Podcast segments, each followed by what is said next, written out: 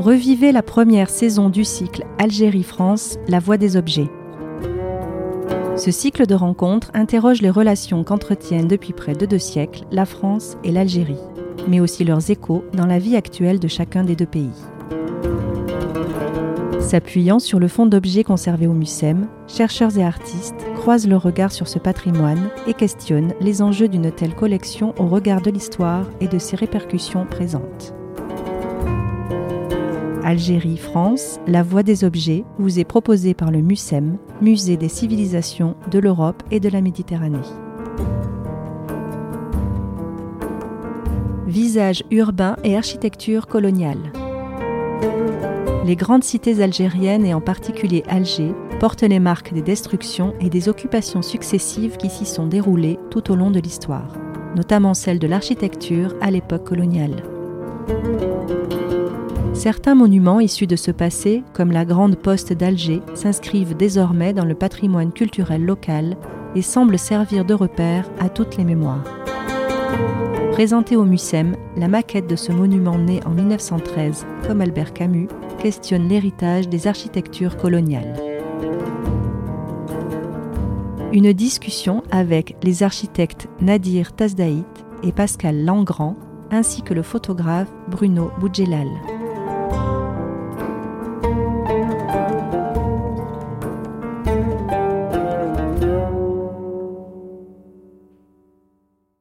Nouveau, bienvenue à, tous pour ceux qui nous ont rejoints. Euh, ce soir, nous n'allons pas faire une. On va changer un petit peu peut-être du format habituel. Ça n'est plus tout à fait une conversation historique, mais plus euh, de personnes autour de moi, expertes, tout autant expertes, mais plus dans les métiers qu'ils pratiquent que euh, dans une sphère plus historique. Très clairement, j'ai à ma droite donc Nadir Tazaït et Pascal Langrand qui ont fondé ensemble il y a une dizaine d'années, je crois, une, une agence d'architecture qui s'appelle Ready Made et euh, qui donc euh, travaillent aussi bien en France euh, qu'en Algérie et qui ont en particulier connu des projets récents et même moins récents, depuis une dizaine d'années en Algérie, peut-être peut-être depuis trois ans en particulier. Voilà, enfin ils vont vous en parler tout prochainement. Et puis à ma gauche, Bruno Boudjelal qui lui est photographe et qui donc va nous raconter son expérience plus que pratiquée de la photographie en Algérie. Alors je vais d'abord donner la parole parole à Nadir et à Pascal pour nous parler précisément des projets qu'ils ont pu réaliser et euh, avec différents angles et différents points de vue qui vont vous montrer ce qu'est aujourd'hui la pratique euh, non seulement de l'architecture mais aussi de l'architecture dans l'existant et vous vous parler des différentes problématiques liées à ce sujet. Nadir Bonjour tout le monde. Euh, je tiens d'abord à remercier euh, Florence Sudovic et, le MUSEM euh, pour son accueil et pour cette opportunité de discuter de, l'architecture coloniale en Algérie. En fait, nous, Pascal et moi, sommes donc, comme le disait Florence, architectes praticiens. C'est-à-dire que nous avons une expérience essentiellement centrée sur les équipements publics et notamment les équipements culturels. Pascal dans une filiation qu'elle racontera euh, tout à l'heure. Et donc nous, avons eu donc l'opportunité de, travailler sur euh, plusieurs projets. Dans le premier date depuis quand même 4-5 ans, qui est le musée d'art moderne d'Oran. Mais avant ça, je, voulais dire que fait, tous les équipements culturels qui ont été euh, réalisés en Algérie ces dernières années se, sont déroulés dans le cadre euh, d'années de la culture, un peu comme pour Marseille ou un peu comme beaucoup de villes européennes.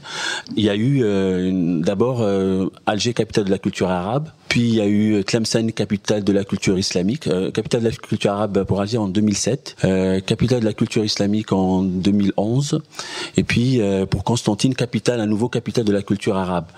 Et en fait, pour les autorités algériennes, comment dire, c'était euh, d'une pierre deux coups. C'est-à-dire un, essayer de, de, de revenir à, au standard d'équipement culturel, enfin en, termes d'équipement culturel, euh, non pas européen, mais au moins du, du monde arabe, c'est-à-dire essayer de, rattraper tout le retard euh, qui a été accumulé en, termes de réalisation de, musées, de bibliothèques et de tous les autres équipements culturels, euh, de cinéma aussi, le vieux cinéma coloniaux qui, sont encore aujourd'hui à l'abandon, et, d'autre part euh, réhabiliter les bâtiments anciens, c'est-à-dire se remettre à niveau, une, mise à niveau plus une réhabilitation du, du bâti ancien. Et, donc ces années culturelles, en même temps, c'était une vitrine. Toutes ces années culturelles étaient une vitrine pour l'Algérie, qui, euh, comme tout le monde le sait, sortait d'une période tragique, compliquée. Et donc de, faire en sorte que quand on parle de l'Algérie, ce ne soit pas toujours euh, sur le temps tragique. Voilà. Donc nous, euh, on a été euh, appelés, enfin vraiment par hasard, je me suis retrouvé à Alger pour une visite familiale et je suis rentré au, MAMA, le musée d'art moderne, pour ceux qui connaissent le musée d'art moderne d'Alger. Et euh, en discutant euh, avec les gens, avec le directeur, ils m'ont demandé de si je pouvais euh, euh répondre euh, aux appels d'offres algériens, ce qui était un, peu compliqué parce que c'était des appels d'offres en dinars, enfin c'est pas la même économie, etc. Mais on s'est pris un peu au jeu, évidemment euh, plus par un côté affectif à, à, jouer un grand rôle. Et donc on a commencé par le musée d'art moderne d'Oran. En fait, c'était les anciennes galeries qui étaient les galeries de France à l'époque coloniale, qui est situé en plein centre-ville. Euh, pour ceux qui connaissent un peu Oran, c'est la, c'est la rue d'Arzeux. Euh, Belmhidi aujourd'hui on l'appelle et, euh, qui était à la même époque que les grands magasins à Paris, c'est-à-dire le Bon Marché, les Galeries Lafayette.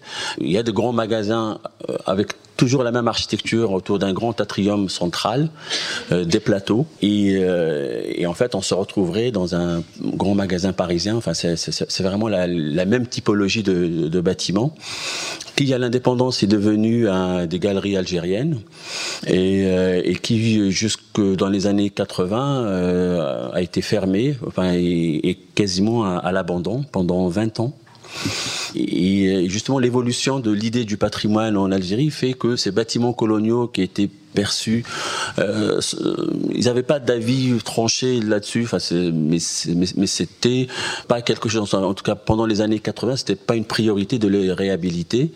Euh, L'état d'esprit a évolué dans les années 90. Ils, ont commencé à classer un certain nombre de bâtiments coloniaux, en commençant déjà euh, par le Mama, la Grande Poste. D'abord par les bâtiments, on va dire, de euh, néo-mauresques, avec une architecture néo-mauresque que l'Algérie s'est appropriée. Et puis plus tard, euh, les, les, bâtiments que j'appellerais néoclassiques, c'est-à-dire des, bâtiments qui sont pas vraiment néoclassiques, mais qui sont une espèce de architecture néoclassique avec des emprunts de, toutes les architectures. Euh, là, ce qu'on voit, c'est le, bâtiment rénové et l'ancien bâtiment, euh, à côté. Donc c'est un travail qui a pris beaucoup de temps parce que quand on a fait le concours, tout le monde s'attendait, euh, enfin comme tous les architectes, on a un ego surdimensionné, comme tout le monde le sait. Donc, tout le monde attendait qu'on qu fasse un, geste architectural, c'est-à-dire marquer notre, notre empreinte le bâtiment. On les a un peu étonnés parce qu'on a dit qu'on trouvait que le bâtiment avait de très belles proportions, était, était vraiment euh, superbe, et qu'il il fallait surtout ne toucher à rien. Mais par contre, le transformer en outil de travail pour les conservateurs, pour les commissaires, pour les artistes. Et cette démarche-là, par rapport à d'autres bâtiments, on, en reparlera tout à l'heure, où les artistes ont, voulu à tout prix mettre leur empreinte, cette humilité, on va dire, a, a été appréciée. Et donc, on, on, a gagné en ne faisant pratiquement rien. Et euh, enfin, c'était le début de notre, de notre travail beaucoup plus complexe. En fait, c'était comment introduire toute la technique dans un bâtiment ancien. Et là, euh, c'était beaucoup de travail, euh, vraiment beaucoup, beaucoup de travail. Euh, on avait des hauteurs sous plafond qui étaient assez basses, alors que les musées en général, on a des, parfois besoin de grandes œuvres. Euh, enfin, il y a surtout de grandes œuvres, surtout dans, en art contemporain. On a essayé de garder le maximum de hauteur au, au, niveau des plateaux. Et donc, on a utilisé des techniques euh, assez contemporaines. On a, on a eu la chance de, de travailler avec Fressinet, qui est une entreprise française qui est spécialisée en béton précontraint, qui est très très pointu, qui généralement fait des pans. Et nous, on a utilisé sa technique pour pouvoir renforcer les planchers, pour avoir la portance qui permet de porter les œuvres, sans faire ce qu'on appelle techniquement du chemisage, c'est-à-dire rajouter du béton au-dessus et au-dessous, et donc du coup ça, ça, rapetissait les, hauteurs de plancher. Et donc ça semble rien, mais pour garder l'état du bâtiment et ses proportions, on a dû faire appel à des techniques qui, même en France, sont très peu utilisées. Enfin, ils sont utilisés dans les pans en général. Ensuite, ça a été la, climatisation. En fait, on voulait à tout prix que ce, ce, ce bâtiment-là puisse devenir un lieu où les conservateurs ou les, ou les musées qui sont euh, autour de la Méditerranée puissent envoyer leurs collections en étant tranquilles, c'est-à-dire en étant rassurés sur le fait qu'il y a une température entre 19 et 23 degrés et une hygrométrie entre 45 et 55% Et ça, le, faire dans un bâtiment ancien, ça a été un travail monstrueux parce que il fallait en même temps ne, pas avoir des, faux plafonds trop bas et en même temps trouver des solutions euh, qui permettent que, que, tout ça tienne. Voilà. Après, on a, on, a sur la terrasse, on a repris l'esprit de la verrière qui existait à l'époque, on a, on l'a, on un peu revu et, redessiné, mais on est globalement dans le, même esprit, et disant que le maître d'ouvrage, notre client, était très satisfait. Donc voilà, ça c'est le, le premier projet. Et il faut dire que ce projet-là a pris euh, cinq ans on l'a fait avec des entreprises locales qui, euh, où il a fallu énormément négocier, discuter, convaincre, menacer de temps en temps. voilà. Mais euh, finalement, les, les choses se, se, sont faites. Et donc c'était plutôt une, une, expérience positive au final. Il est ouvert depuis quand finalement? Il, Depuis le 23 mars dernier. Donc voilà. c'est vraiment... depuis, depuis deux mois. Et il y a une biennale euh, d'art contemporain au mois de juillet à Oran. Donc euh, pour ceux qui ont l'occasion d'y aller, ça sera, c'est ouvert. Euh, voilà, ça, ça c'est le premier musée. Et est-ce que, ce, est-ce que ce, cette manière de faire a été euh, suivie des faits? Je veux dire par là que est-ce que euh, c'est une tendance générale de, d'essayer précis, précisément de, de, de, préserver l'existant et de, de l'aménager pour une nouvelle, un nouveau une nouvelle fonctionnalité? Ou est-ce que c'est finalement quelque chose qui a du mal à, à, à percer? Voilà, est-ce que finalement on réhabilite souvent euh, des monuments euh, euh, qui datent de cette époque ou même avant finalement? En fait, c'est cette idée de réhabiliter euh, à l'identique, euh, ou en tout cas dans le même esprit en Algérie, c'est assez récent, parce que tout à l'heure, on verra le Mama, où on a cassé tout le rez-de-chaussée pour ajouter un, niveau euh, supplémentaire. Aujourd'hui, je pense que c'est impossible. C'est-à-dire, je, je, ne rentre pas dans, le choix fait par l'architecte à l'époque, mais je sais qu'aujourd'hui, euh, ce ne sera plus possible de le faire. Donc, il y a un rapport à l'histoire du bâtiment qui est mieux pris en compte. Maintenant, c'est en Algérie, c'est vraiment beaucoup des, histoires. Enfin, mais comme en France, avant ça, j'ai quand même beaucoup travaillé sur des projets, sur de grands projets à, Paris notamment. Et c'est toujours des histoires de personnes, c'est-à-dire c'est toujours des rencontres. Euh, avec certains, on arrive à aller très loin et, et d'autres moins loin. Mais en l'occurrence là, je pense que on va on va voir dans un an ou deux ans si il commence à diffuser un peu partout. Aujourd'hui, on a des échos assez favorables, donc je, je, je pense qu'il y aura un, un peu d'exemplarité, on va dire. Mm. Parce qu'on, ce qu'on espère en tout cas. Pascal, vous voulez euh, rajouter quelque chose ou... Je vais juste me présenter. Bonsoir. Donc euh, Pascal Langrand. Pour euh, revenir sur la façon dont on aborde les bâtiments existants, c'était oui pour dire que on a travaillé sur les bâtiments existants d'abord en France pendant assez longtemps et que finalement on a continuer tout naturellement euh, ce type d'intervention en Algérie. On n'a pas considéré les bâtiments algériens d'une autre euh, manière, euh, c'est-à-dire que c'est essayer d'exploiter au mieux les potentiels d'un bâtiment qui a été euh, construit à des époques différentes, parfois très très anciens, puisqu'on a travaillé sur des aussi des monuments historiques en France. On travaille beaucoup dans les musées, donc euh, comme vous le savez, ils sont, sauf ici, ils sont souvent euh, inscrits dans des monuments historiques et en particulier à Paris où nous travaillons. Et donc, euh, notre démarche a été strictement la même, c'est-à-dire on nous donne un programme et à partir de ce programme, on recherche le potentiel du bâtiment pour y inscrire le programme. Voilà, au mieux, au mieux pour le bâtiment qui a euh, des secrets des fois qu'on découvre, des choses qu'on peut exploiter et qui vont parfaitement avec le programme ou des complications. Et à ce moment-là, c'est là où le, travail est, est, très long des fois, euh, soit pour euh, des notions d'espace, de fluidité, c'est-à-dire de cheminement du public ou, ou pour faire un bon euh, équipement de travail pour les professionnels qui gèrent les, les musées. Mais euh, donc c'est tout un ensemble de choses qui se qui s'imbriquent et qui à un moment donné se cristallisent et, et qui font qu'on dit voilà, c'est dans ce sens-là qu'on va aller et avec des fois, euh, dans les bâtiments existants, des surprises en cours de chantier qui peuvent être de mauvaises surprises, mais des fois de très bonnes surprises et qui rajoutent un plus où on découvre un espace qu'on n'avait pas vu ou voilà un élément ancien qu'on n'avait pas vu et qui va très bien dans le sens du, du, projet. Euh, c'était juste ce que je voulais rajouter, quelles que soient les époques, quels que soient les styles euh, de, de, bâtiments sur lesquels on intervient. Tout à l'heure, vous vouliez insister je crois, sur le fait que la perception finalement de l'architecture euh, coloniale telle qu'on pourrait la caricaturer, quand on pose la question de voilà de savoir euh, en termes de selon les diverses disciplines comment est reçue euh, par exemple la peinture, l'architecture et ou, ou la photographie, etc. On a parfois le sentiment peut-être euh, un peu simple d'imaginer que l'architecture est mieux reçue. Euh, je parle donc de l'architecture coloniale puisque finalement elle a survécu euh, à, l'indépendance et qu'elle continue à jalonner l'espace public. Et vous, aviez une vision assez qui me paraissait intéressante de dire que pour vous la question en fait ne se posait pas et ne se posait certainement pas dans ces termes-là. Est-ce que vous pourriez revenir là-dessus? Euh, oui, bah juste euh, si euh, un bâtiment existe, il est inscrit, qu'on y ait vécu ou pas vécu dans une ville, il est inscrit dans, dans la rétine, je dirais, dans l'usage de la ville. Donc ça, c'est une première chose. Et, et cette, cette inscription, bah, on la poursuit, qu'on soit colon ou plus ou, ou quelqu'un d'autre. c'est on est habitant de la ville et on, on continue à vivre cette ville avec son, son paysage urbain.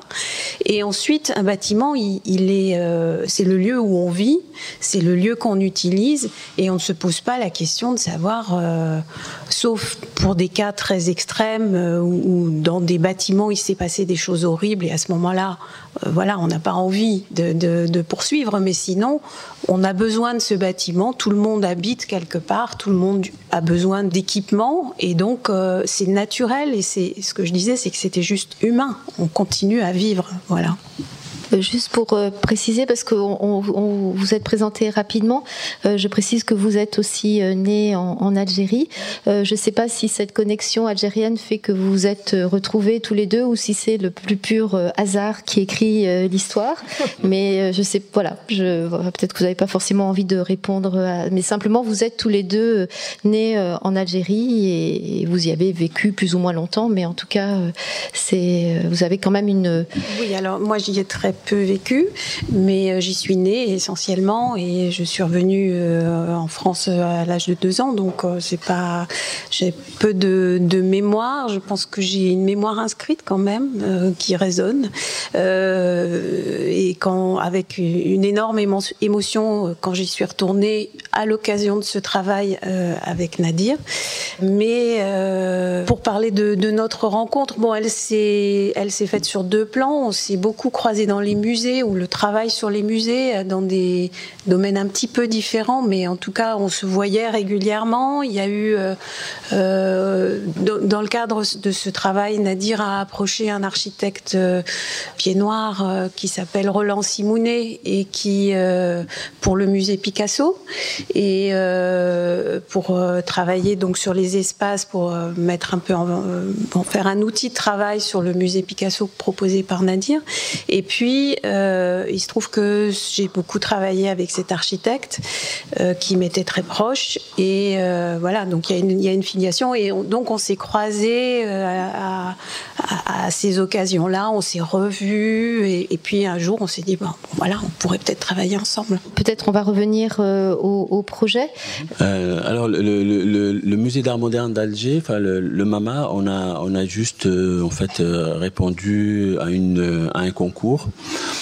c'est exactement dans le même état d'esprit. C'était un grand magasin euh, à, l'époque coloniale. fait à l'époque qu'on appelle jaunard, c'est-à-dire une architecture plutôt néo-mauresque, comme l'expliquait tout à l'heure Florence, la grande poste à Alger, la gare de Rouen. Et, c'est un, bâtiment qui est très très bien conservé. Structurellement parlant, après les intérieurs, c'est encore autre chose. Eu des travaux en 2007, donc à l'occasion d'Alger, capitale de la culture arabe. Mais vu le délai très très court, euh, ils ont fait le travail.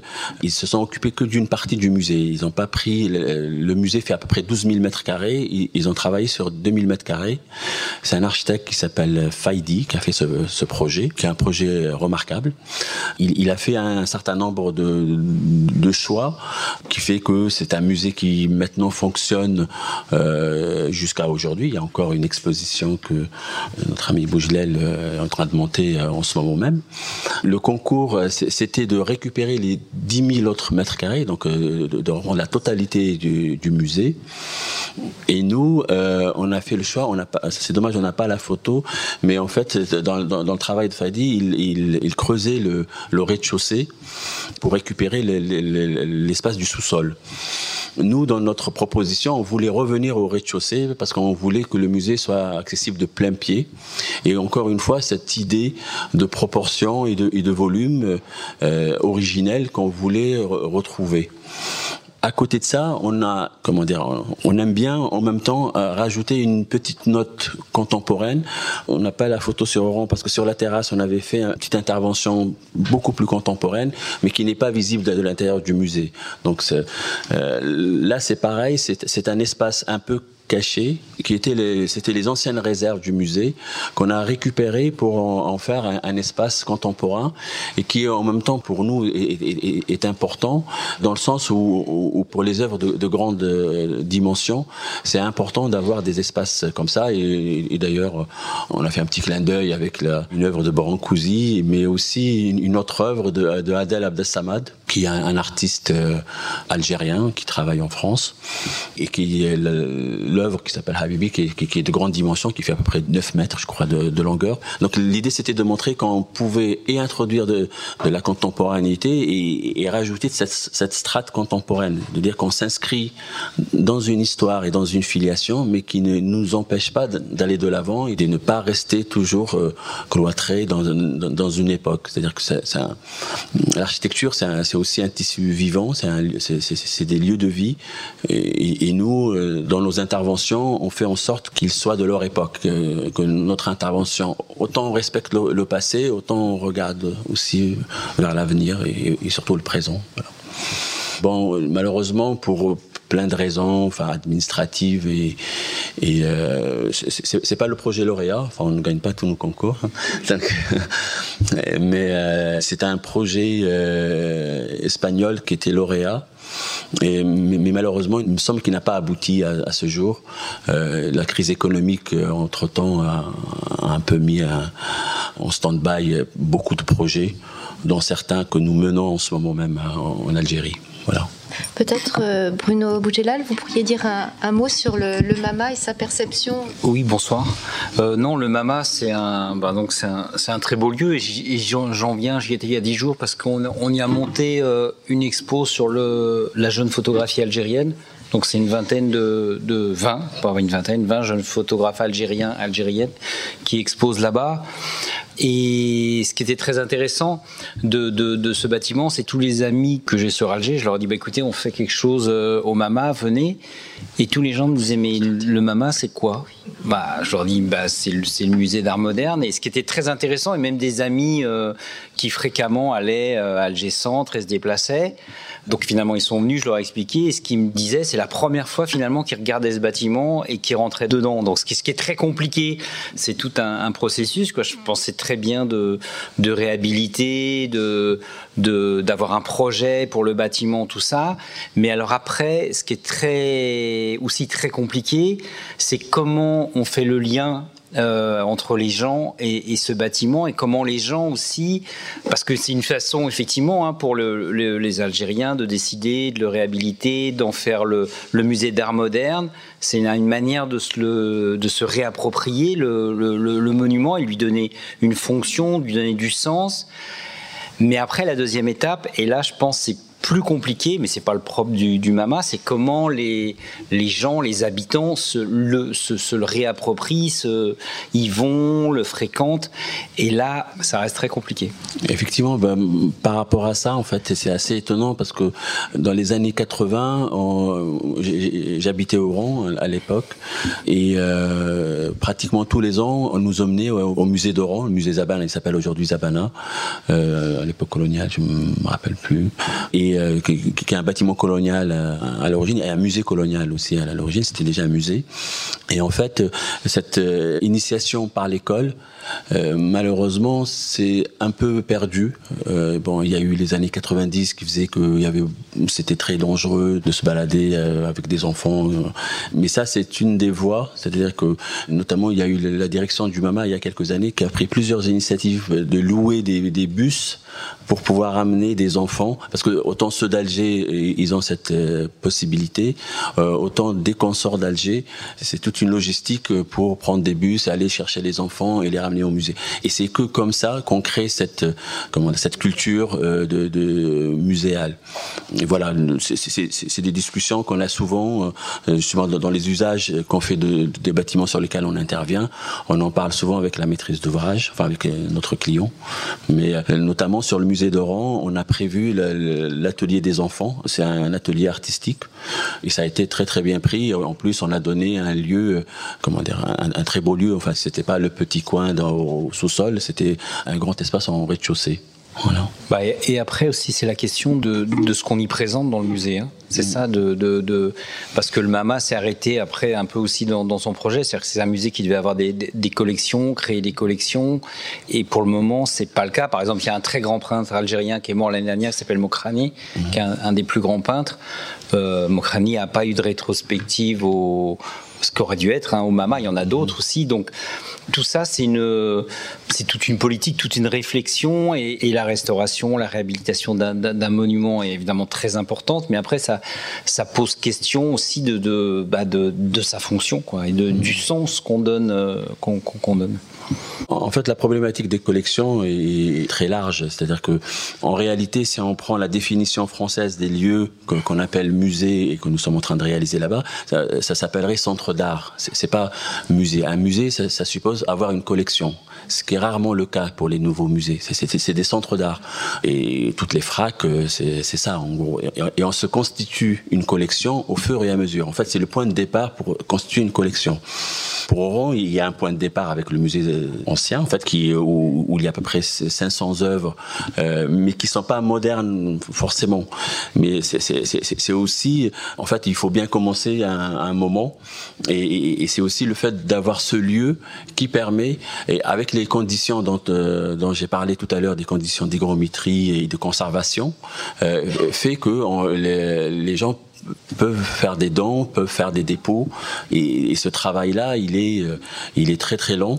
Évidemment, il y a aussi l'autre aspect euh, qui fait que beaucoup d'œuvres ont été rapatriées euh, en métropole euh, après l'indépendance, et qui fait que euh, ces, objets-là, enfin, mis à part le, musée des beaux-arts d'Alger qui a une collection absolument superbe, euh, tous les autres musées sont un peu démunis.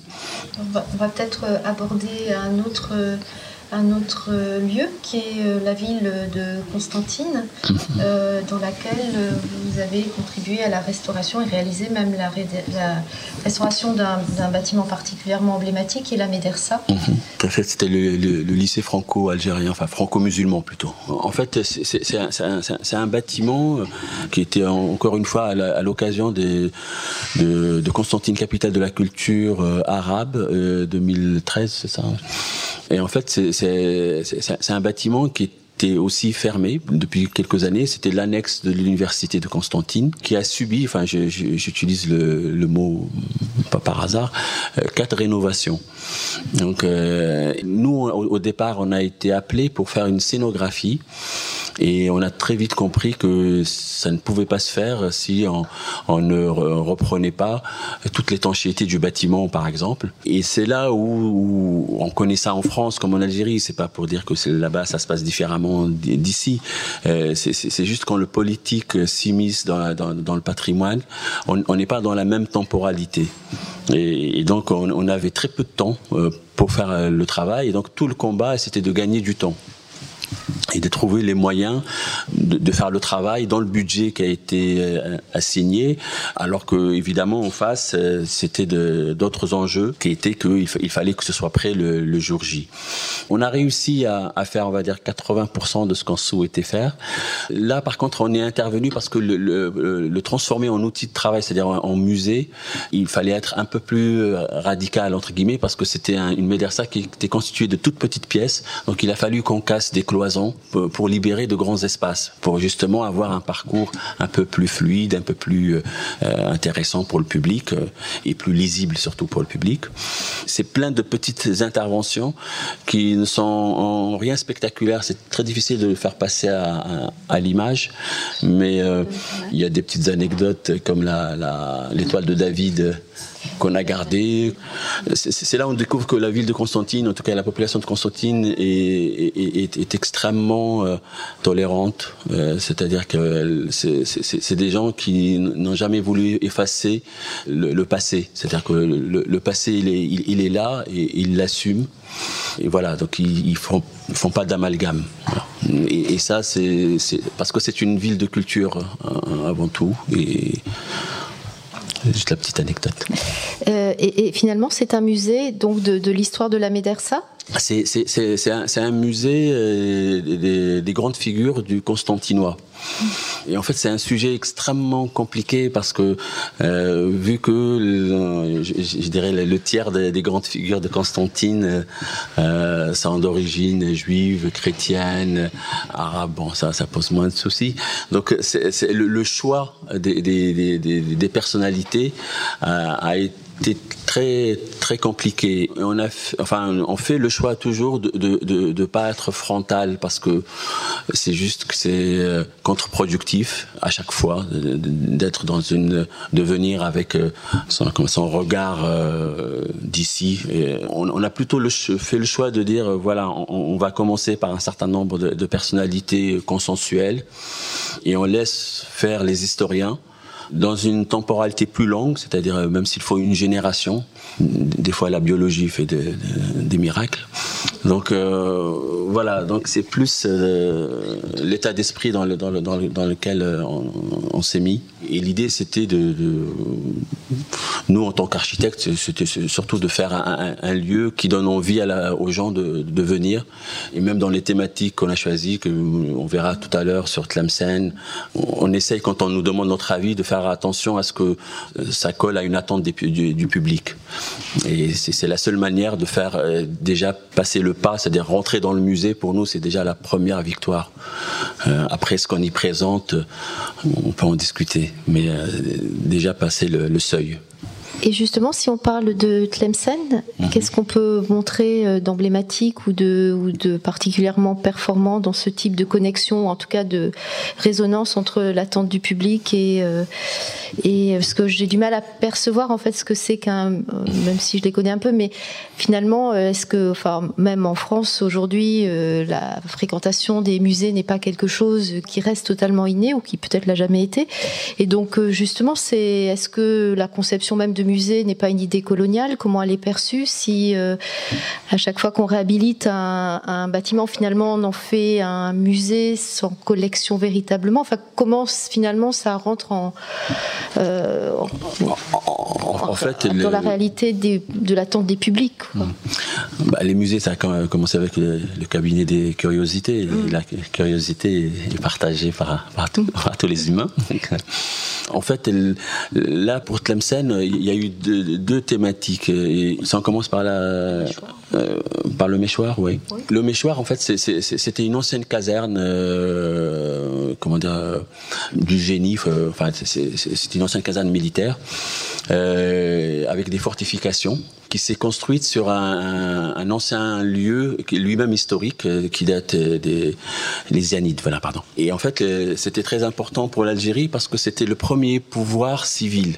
en tout cas, c'est considéré comme tel, c'est-à-dire après le retour des musulmans d'Andalousie, ils ont fondé un royaume qui est plus ou moins, on va dire, dans les, dans les frontières actuelles de l'Algérie. Et, l'Algérie a, toujours voulu, évidemment pour des raisons politiques évidentes, avoir aussi une espèce de storytelling sur euh, sur l'idée que c'est un royaume qui était constitué depuis le XIIe siècle. Et donc quand le, les militaires sont arrivés sur ce lieu, ils ont quasiment tout rasé. Bon, ça reste des militaires. Et en fait, il, il, restait un, certain nombre quand même de ruines, en fait, qu'on a découvert justement. Là, c'est le lieu à l'intérieur duquel on a fait notre intervention. Et, on a trouvé des, céramiques, euh, voilà, en, creusant un petit peu. Et, donc c'est un espace. Euh, juste en face, il, y a eu une autre intervention très importante d'un architecte local. Ils ont reconstitué le palais à partir d'archives. Et là, c'est ce bâtiment qui a été reconstitué selon les plans. Et, euh, et, et c'est extrêmement visité aujourd'hui. Et, nous, toujours dans ce mâchoire, on, a, on est intervenu pour une toute petite opération qui était liée. Euh, en fait, il, venait de classer un costume algérien, un costume de Tlemcen. Et nous, on est intervenu pour créer le musée du costume. musée, c'est un gros mot, mais en tout cas, un, un espace pour exposer tous les costumes de toutes les régions d'Algérie. Et c'est vrai que c'est un thème qui a eu beaucoup de succès, parce qu'évidemment, euh, ça reprenait tous les costumes de fête, tous les costumes de, toutes les grandes occasions, qu'elles soient de fête ou tragiques et, ou, de la vie courante. Euh, et, donc c'est un sujet qui parlait à tout le monde. Et on a eu vraiment beaucoup, beaucoup de monde, ce qui a étonné les, gens du palais parce qu'ils n'étaient pas habitués à cette, cette foule. Euh, un, autre sujet qui était dans, dans une ancienne Médersa, c'est la Médersa Sidi Bel Hassan, toujours à Tlemcen, sur la grande place de, Tlemcen où il y a la grande mosquée. C'est oui, la mosquée euh, Sidi Bel Hassan, parce qu'elle a raison de me reprendre. Et, euh, et, en fait, c'est une mosquée qui était en même temps accolée à, en fait, qui, qui a au Centre culturel français, mais surtout qui a eu une, extension euh, faite par euh, l'abbé, un abbé qui s'appelle l'abbé Brevet, et, et qu'il a transformé en musée déjà à l'époque, un musée d'ethnologie. Et nous, on est intervenu pour euh, y mettre euh, justement ce, petit musée de la calligraphie avec beaucoup de livres issus des, des. Les Zaouïas, ce sont les confréries musulmanes qui sont un peu sur tout le territoire. Et ça a été aussi toute une aventure de ramener des vitrines. Là, en l'occurrence, vu que le bâtiment était très ancien, on, ne pouvait pas euh, conserver correctement au sein du bâtiment. Donc, on a ramené des vitrines climatisées. Et donc, ça s'est fait assez difficilement, mais ça, ça finit par se faire pour faire un saut dans le temps et peut-être avant d'arriver à la photographie, euh, il serait intéressant que vous parliez d'un projet un peu plus euh, épineux, on va dire, qui est euh, donc le projet d'une réhabilitation qui ne se fait pas à Oran et donc de cet immeuble qu'on voit là. Oui. en fait, c'est un bâtiment qui montre à quel point aussi les, procédures en Algérie peuvent être aussi complexes qu'en France un bon lac colonial. C'est un bâtiment qui a été construit par la Sonatrach dans les années 70 sur le site du Palais du Bey. Il se trouve qu'entre-temps, le Palais du Bey d'Oran, en fait, a été classé. Et Sonatrach, entre-temps, hein, je, pense qu'ils avaient euh, d'autres sujets à traiter, avaient un peu abandonné le, bâtiment qui est devenu une carcasse. Enfin, on, appelle ça comme ça en Asie, on appelle ça la carcasse parce que ce sont des bâtiments en béton où, les gens commencent à construire et puis quand ils ont plus d'argent, ils s'arrêtent euh, quelques années et puis ils reprennent après. Et là, c'est un bâtiment qui a quasiment 40 ans et qui est juste situé sur le front de mer, qui est l'avenue emblématique d'Oran pour ceux qui, connaissent la ville. Et euh, il est on, prête ce bâtiment à, Pouillon, qui a beaucoup construit en Algérie, euh, comme chacun sait. Et donc nous, on est intervenu pour lui redonner vie. C'était un concours, mais qui finalement ne s'est pas réalisé. Euh, il a, été abandonné. Enfin, le projet lui-même a été abandonné. Voilà, c'est une des impasses, on va dire, bureaucratiques ou oui, chose comme ça surtout bureaucratique, mais aussi euh, pas seulement bureaucratique, c'est-à-dire que euh, en réalité, il y a ceux qui veulent le, construire, il y a ceux qui veulent le raser, mmh. parce qu'il est quand même sur un site historique qui est le, Palais du Bey. Donc le ministère de la Culture, pendant très longtemps, ne, enfin jusqu'à maintenant, ne, ne, veut pas le, le voir se construire, mais en même temps n'a pas le pouvoir de le démolir. Donc on est dans cette espèce de statu quo où à un moment donné, euh, enfin, il faut que la décision vienne de plus haut. Donc euh, ça viendra probablement, mais pour l'instant. Euh, bon, donc en attendant, on va peut-être passer dans une vision plus thé et une approche plus photographique. Donc je vais faire glisser le micro et je vais tenter de récupérer les images.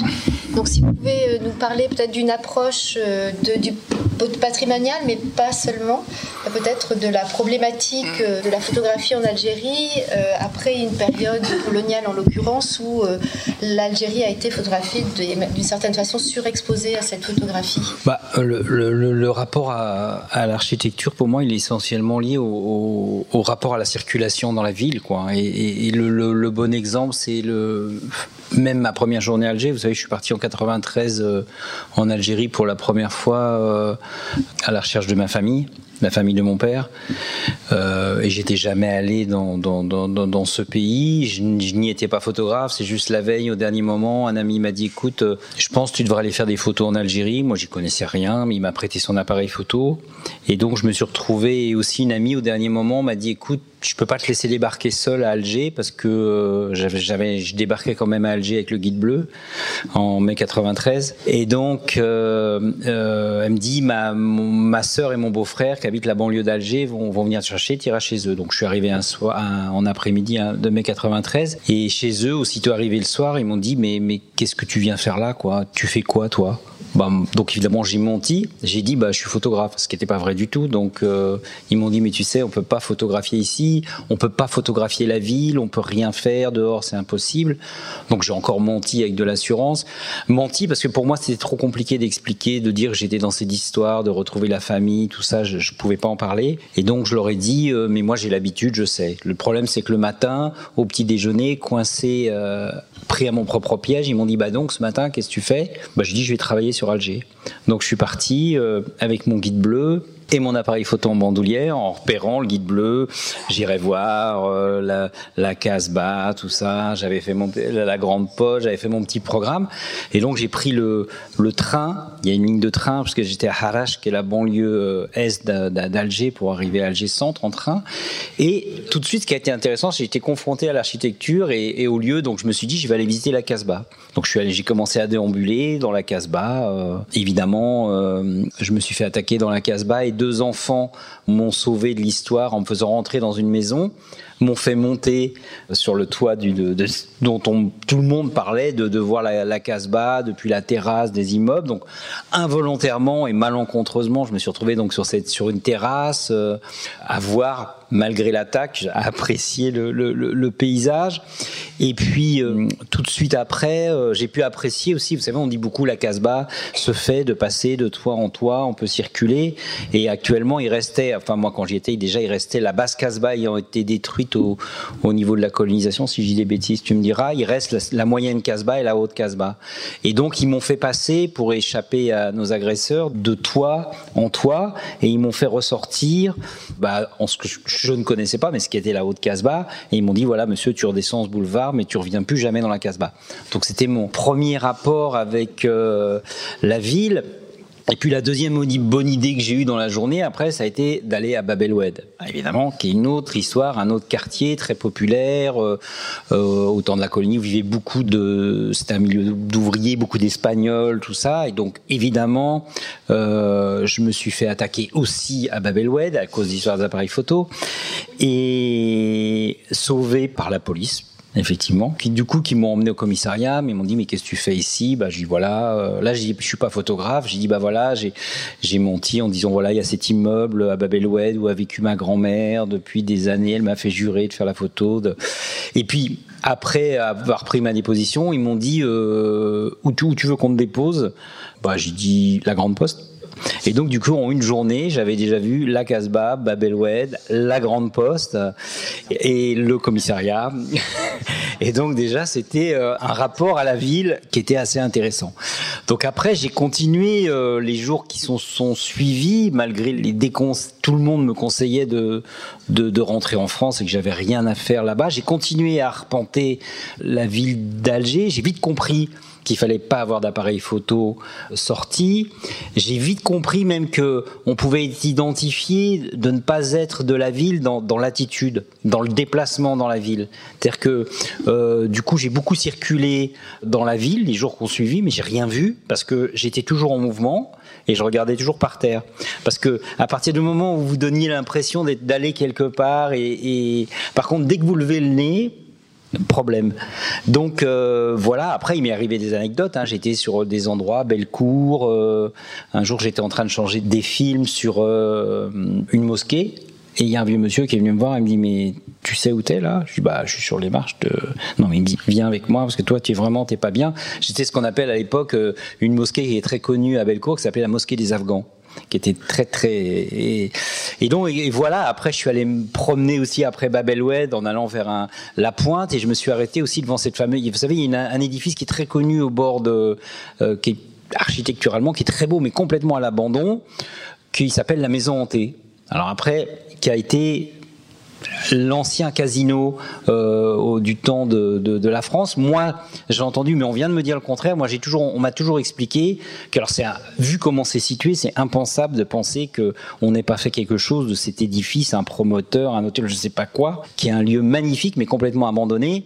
Moi, on m'a longtemps que la maison hantée avait été un lieu de torture pendant la guerre d'indépendance et que euh, il y avait trop de fantômes pour y faire quelque chose. Mais là, je viens d'apprendre il, y a, six mois qu'a priori, ça n'a pas été un, un, lieu de torture, mais je pense qu'il peut y avoir quand même des fantômes. Hein.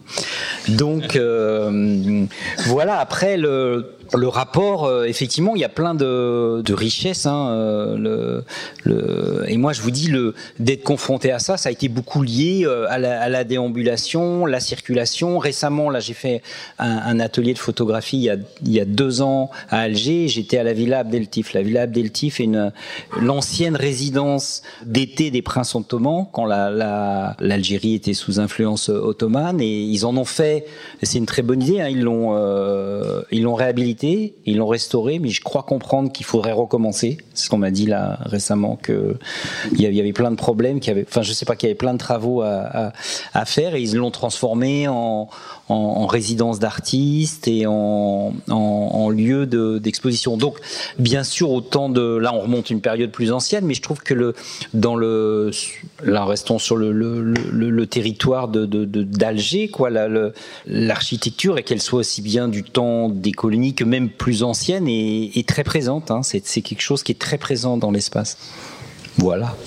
La villa Abdeltif a été aussi euh, le siège de l'école des beaux-arts d'Alger au début du, 20e, donc c'est d'une certaine façon, c'est bien que ça continue à être un lieu euh, ouvert à, aux arts. Après, le problème, c'est que tous ces lieux-là, ça parle de la, de la transmission. Je ne veux pas dire personne ne sait, mais la majorité des, des, des gens, même les amis, quand j'étais à la villa Abdeltif, ils me disent Mais qu'est-ce que c'est que, qu'est-ce que, c'est que ce truc où t'es là-bas euh, Donc ça, ça parle. Moi, ça, c'est ma position, mais peut-être je me trompe, mais je pense qu'il y, a un problème, euh, pas un problème, mais l'histoire et la mémoire en, en, Algérie, c'est une chose très compliquée. Et la transmission, et comment on la diffuse, et comment on l'enseigne, et je pense c'est un c'est c'est c'est un problème. Moi c'est je pense c'est important hein, de ça serait important que que les gens connaissent l'histoire sachent l'histoire et de euh, pourquoi le Mama on a fait on a refait dans ces anciennes nouvelles galeries. Enfin c'est pas les nouvelles galeries mais dans cette dans c'est un grand magasin le cette sa présence des ottomans tout ça. Mais euh, c'est très confus. Il y a y y a beaucoup de, de de confus mais il y a aussi beaucoup de confusion même au niveau visuel parce que je trouve que quand même, il y a eu des restaurations, des réhabilitations, mais il y a encore il y aurait d'énormément de choses euh, à faire. Et par exemple, il y a aussi, je trouve, l'état de la Casbah, quoi. La Casbah qui est dans un état, euh, c'est dramatique et, et avec tous les fantasmes. Moi, je, je connaissais une vieille dame euh, avec tout, avec tous les fantasmes. Hein. Moi, je connaissais une vieille dame qui était de, plusieurs générations. Son père avait la maison, son arrière-grand-père et tout. Et elle, elle, elle, donc tu sais, ces femmes qui ont, la peau blanche, qui sortaient jamais, qui prenaient jamais le soleil. Elle, elle avait tellement peur parce qu'il courait les fantasmes qu'il y avait des gens qui expulsaient les gens des maisons pour les récupérer, tout ça. Elle, elle ne dormait jamais sans avoir son titre de propriété. Elle avait 90 ans, elle dormait avec son titre de propriété sous son oreiller. Mm. Donc voilà. Après, je trouve qu'il y, a beaucoup, beaucoup de confusion, quoi. et et je pense c'est, enfin après c'est un lieu commun hein, de dire que pour avancer, il faut exactement savoir dans quoi on s'inscrit et, d'où l'on vient. Et mais hmm, compliqué on rentre dans un autre sujet. C'est effectivement une, ville extrêmement complexe, Alger. C'est une ville. On, parlait tout à l'heure de, de, Kamel Daoud qui disait que c'était une ville violente, hostile. Moi, je trouve que c'est une ville de résistance. C'est une, une, ville de, de, résilience aussi, et qui a subi beaucoup, beaucoup de enfin qui a subi de la violence plus qu'elle n'en génère elle-même.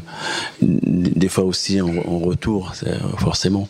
Après tout, quand on parle, enfin plus particulièrement de la Casbah, c'est un sujet qui date quasiment des années 70. Le, nombre de plans de sauvegarde de la Casbah, je pense qu'il doit y en avoir des dizaines. On a vu passer les Italiens, les Turcs, euh, les Algériens évidemment, des, experts de, tous les pays du monde. Et, j'ai l'impression que le fait de focaliser et d'avoir cette pression énorme sur la réhabilitation de la Casbah fait que ça tétanise. Ou c'est presque ça le, premier problème à, résoudre, c'est de se donner un peu de sérénité et un peu d'air. Et, c'est vrai que les gens qui sont propriétaires, qui sont là depuis très longtemps, ils ont aussi vu tous ces plans-là ou des administrations, des fois bien intentionnées, hein, qui veulent améliorer les choses.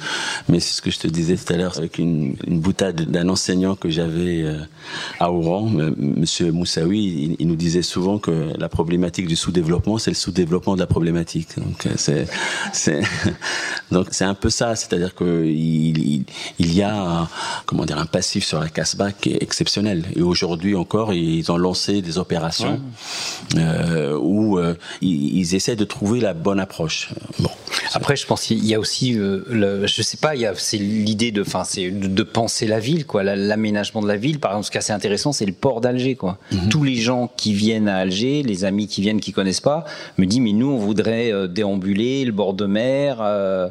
bah non, on peut pas déambuler parce que mm. tout le port d'Alger, d'Alger, ce sont des entrepôts, ce sont ce... effectivement, mais en même temps, il y a eu un, aménagement. Euh, de, justement, on travaille sur un, autre musée à, Alger, qui est le grand musée de l'Afrique, euh, au niveau des Sablettes, et, qui est à l'embouchure de Ouad Harash. Euh, enfin, pour ceux qui connaissent Alger, et il y a, il, il, commence quasiment depuis le jardin d'essai et qui va jusqu'à l'embouchure de Ouad Harash.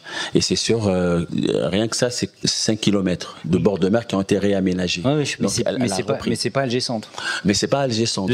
vraiment le cœur d'Alger, comme on imagine la baie d'Alger, quand on est mais, mais, il y a un projet en fait. Et, en fait, Alger est pleine de projets euh, pas finalisés, pas aboutis, mais euh, il y a un grand projet qui était d'enlever une, une, partie du, du port d'Alger et, de la déplacer à, 30 km. Euh, il y a même un projet aujourd'hui de, de, port sec, je crois, qu'il est en train de faire. Donc on pourrait manger des, des, crevettes dans le centre-ville. Oui. et pour en, revenir à, à, ce rapport à l'image, on, on a immédiatement des des, réponses qui nous viennent euh, peut-être, mais qui sont un peu simplettes. Il me semble que tout à l'heure, vous, quand vous dites, bah voilà, on imagine que photographier la figure humaine, c'est compliqué, mais pourquoi photographier aussi les bâtiments, c'est si ça reste si ça devient si compliqué ou c'est si compliqué? Bah, De toute façon, la pratique de la photographie, et c'est pas un sport de combat, mais c'est un un exercice extrêmement difficile en, en Algérie. À partir du moment, enfin moi, ce à quoi j'ai été confronté, c'est qu'à partir du moment où vous êtes confronté à l'espace public, ou à part, sauf si c'est le seul endroit où vous pouvez photographier et vraiment être identifié comme photographe, c'est l'espace intime, des amis, de la famille, des choses comme ça. L'espace public, c'est, ça reste très très compliqué que vous photographiez des gens, des monuments. Vous allez pouvoir photographier un monument et on va dire mais et c'est pas forcément évidemment les autorités qui vont pouvoir vous venir vous voir et vous dire voilà euh, vous avez une autorisation, qu'est-ce que vous faites là? Les gens vont pouvoir vous dire euh, moi il y a je sais pas six mois j'étais à Naba près de la frontière tunisienne et, et je photographiais les chauves-souris. On m'a dit mais t'as pas le droit de photographier les chauves-souris. Laisse-moi tranquille.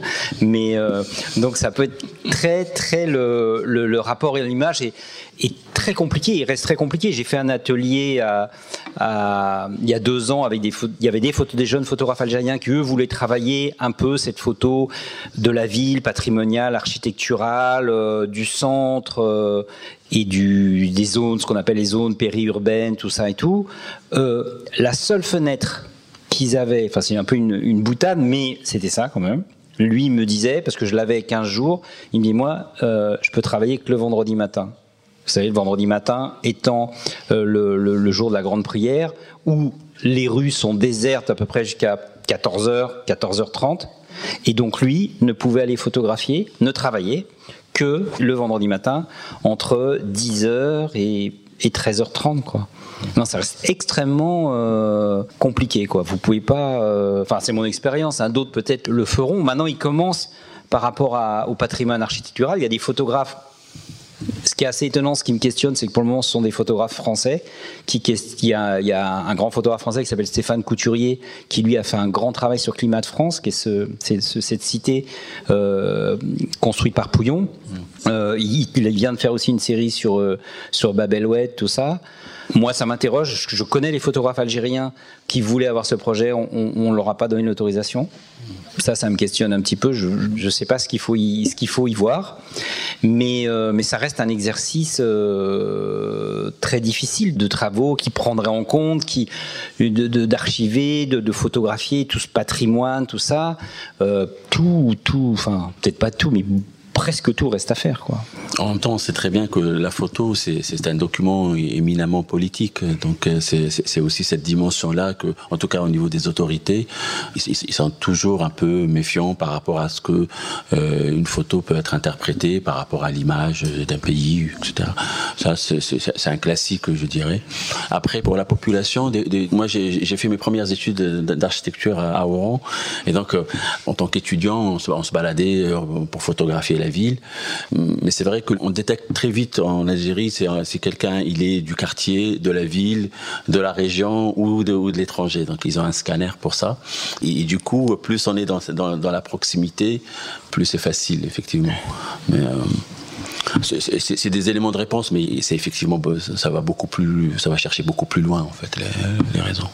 Oui, non, c'est ça reste un territoire difficile à, photographier. Ça parle de ça. Moi-même, ma, pratique photographique est extrême. Hein. On peut parler de, de le flou, le décadré, le décentrage, tout ça. C'est parce que ça vient du, du, fait. Alors, moi, j'appartiens à une, agence photographique qui s'appelle l'agence U, où il y a des photographes qui, par choix formel, ont décidé d'utiliser, euh, par exemple, un appareil en plastique euh, moi, je travaillais à l'époque euh, avec un appareil en plastique. C'est que quand il y avait les, les contrôles incessants, euh, vous vous retrouviez le nez dans la terre, tout ça, être fouillé partout.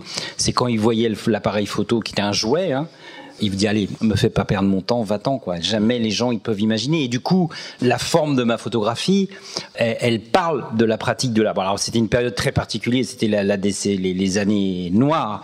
Donc, euh, mais elle parle de la pratique de la photographie ou peut-être même de la non pratique de, de, la photographie. Hein. Tous les photographes, plein de photographes algériens, maintenant un peu moins, mais quand je j'allais en Algérie, et il me dit mais comment ça se fait qu'on est en train de publier tes photos? Elles sont toutes floues, elles sont toutes moches. Et, qu'est-ce qu'ils ont les, Français, les étrangers à, publier tes images? Mais euh, je vous dis cette forme-là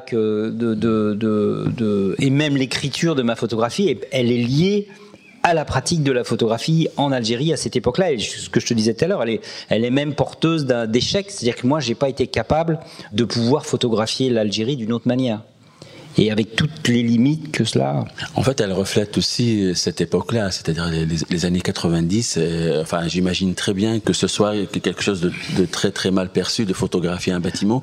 Enfin, aujourd'hui, peut-être qu'on le comprend un peu mieux, mais il y avait des attentats tous les jours et le simple fait de prendre une photo était suspect. Donc, euh, ah oui, je pense que tout était suspect. Tout était suspect de toute façon. Simplement le fait d'être là était suspect. Donc, euh, je pense la suspicion est, toujours un peu dans l'air, mais même si ça, effectivement, ça, change, c'est ouvert. Hein. L'Algérie de maintenant n'a rien à voir avec l'Algérie d'il y a, il y a, il y a, 15, 20 ans, quoi. ça n'a rien à voir. Mais ça reste. Euh, tout du moins au niveau de la photographie, tout ça, moi je, je trouve que ça reste hostile. Mm. Mais il y a un proverbe qui dit les terres hostiles rendent la danse féconde. Donc peut-être, je ne sais pas. Bah écoutez, merci sur cette belle considération euh, et ces expériences de pratique patrimoniale en Algérie, y compris jusqu'à maintenant. Bah écoutez, euh, je vous remercie pour votre écoute euh, bienveillante et votre attention et vous dis à la prochaine fois. Merci et bonne soirée. Bonne soirée.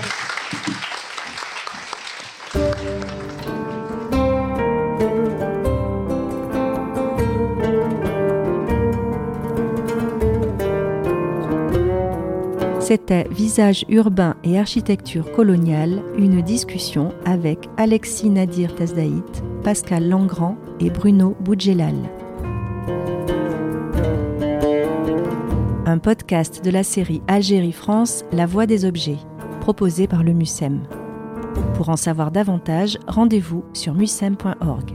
À bientôt.